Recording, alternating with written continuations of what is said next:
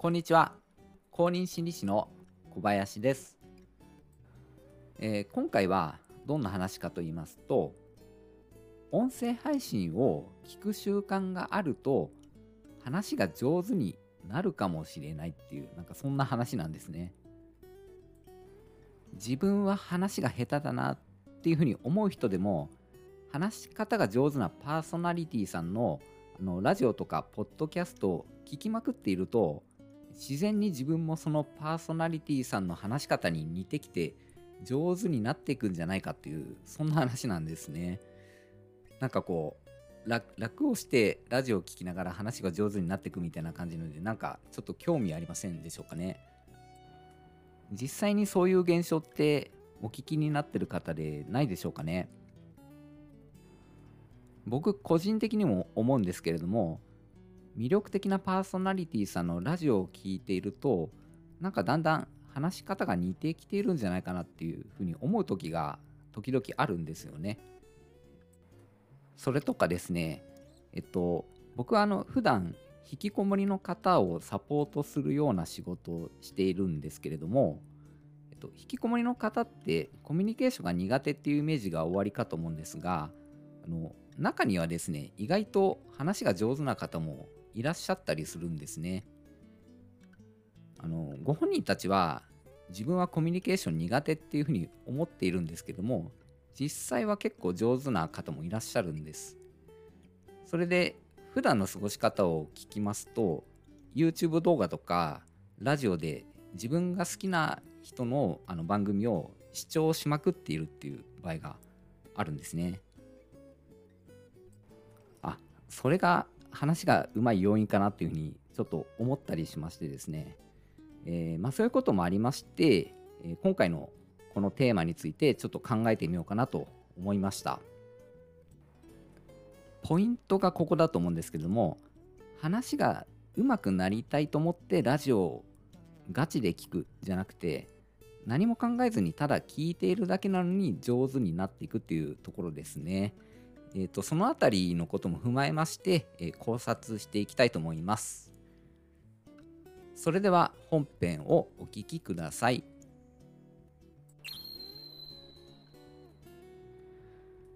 えっと、モデリングっていう言葉聞いたことありますかね？人を観察することによって学習していく方法なんですけれども、このモデリングが関係しているなっていうことは、まあ、あの大体推測できるんですけれどもただですねあの音声配信を聞きながら自分が話し方上手くなってやろうと思っている人ってそんなにいないと思うんですよね。えーまあ大体脱力して流すように聞くことが多いんじゃないでしょうかね。そこで思うのは意識的というよりも無意識的に聞いている部分が大きいんじゃないかと思うんです。ちょっと意識と無意識の話をしますけれども意識というのは無意識に比べるとはるかに小さくて氷山の一角に例えられることがありますよね。えーこれっていうのはあの情報の受け取りに関しても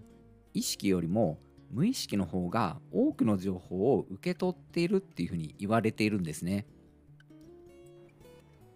心理学者のティモシー・ウィルソンっていう人がいるんですけれどもあのその方によりますと僕たちが受け取る情報量は無意識によるものがやっぱり圧倒的に多くて意識的に注意を向けることができるのは、えっと、意識と無意識のその全体の中のわずか0.0004%程度だそうです。ちょっとこれ正確に言えましたでしょうかね。と0.0004%ですね。その0.0004%以外は無意識が情報を受け取ってるっていうことなんですね。なので、いかに意識の注意力っていうのが小さくて、無意識の方が大きいかっていうのが分かりますよね。無意識の方を働かせるには、あんまり意識的にならないっていうのが大事なんですけれども、えーそうするとモデリングで人を真似ようとするときに分析しないっていうのがポイントになってくるんですね。無心になって何も考えずに観察するような感じなんですけれどもあの意識で注意しすぎると受け取る情報量っていうのがどうしてもこう絞られていくんですね。まあそんな説明してますけどただちょっと難しいと思うんですね。えー、ですのでちょっとあの例えを出そうと思うんですけども映画の「燃えよドラゴン」ってありますよね。ブルース・リーが主演になった映画ですね。えっ、ー、と、ブルース・リー好きな人はあの分かると思うんですけども、で、その映画の中で、ブルース・リーが似たようなセリフを言ってるんですね。これご存知ですかね？考えるな、感じろというセリフですね。どんなシーンで言ってるかと言いますと、弟子と稽古してるところで、ブルース・リーがこのセリフを言うんですね。えっと、どうしても考えて動いてしまう癖がそのお弟子さんにあってそれをやめさせようとして相手の動きに対して直感的に動けるようになれっていうそういうメッセージをこの「考えるな感じろ」っていうセリフでブルース・リーが伝えるんですね。これも解釈の仕方によっては意識よりも無意識で動いて戦った方が自然に戦えるよっていうことなんだと思います。もう一つ例を挙げようと思うんですけれども、ちょっとそれてしまったら申し訳ないんですけれども、えっと、親から虐待を受けて育った人っていうのは、自分が結婚して子供ができたとしてして、えっと、自分の子供を虐待するようになるっていうケースよく聞くんですよね。世代間伝達っていうふうにも言うんですけれどもこれ別に親と同じようになろうと思って親を学習して育ったつもりはないと思うんですよね。なんですけど多くの時間を親と過ごしていますので無意識にいろんな情報を親から受け取るんですよね。親の態度とか親の言動とか親の、ま、性格的なところとかそういったいろんな多くの情報を自分はあんまり意識してないけど無意識の部分で受け取っていくんですね。それでそれが蓄積していった結果、えっと、自分が大人になって、えー、子供を思った時に同じようなことをしてしまうことにつながっているんですね。というふうにはあの僕の一つの解釈なんですけれども間違ってたらすいませんね。少し話がそれましたけど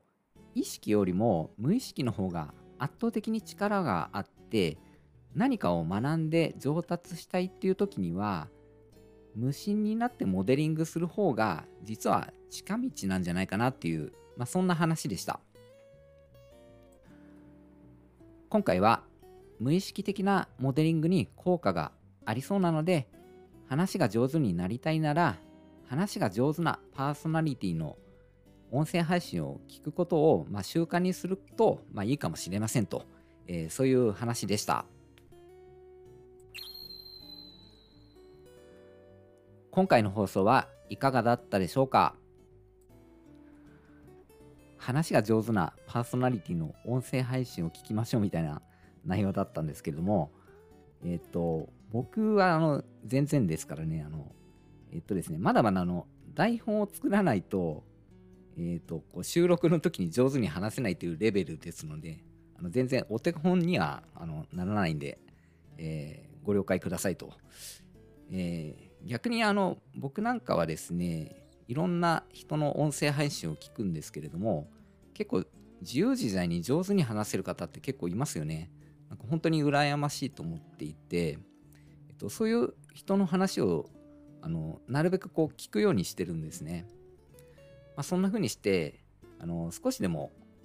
なんでしょうねこう自分がちょっとそのパーソナリティの人の話し方にちょっと近づけたらいいなちょっと上達したらいいなみたいなことを考えながらあの日々こうやって収録していると、まあ、そんな小林でしたという話です。はい、えー、放送に関するご感想やご質問がありましたらえーまたはあの関係ない内容でも結構ですのでコメントをいただけますと大変嬉しいです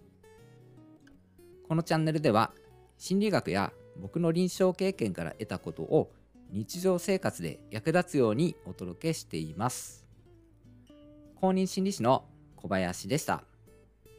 最後までお聴きくださり本当にありがとうございました。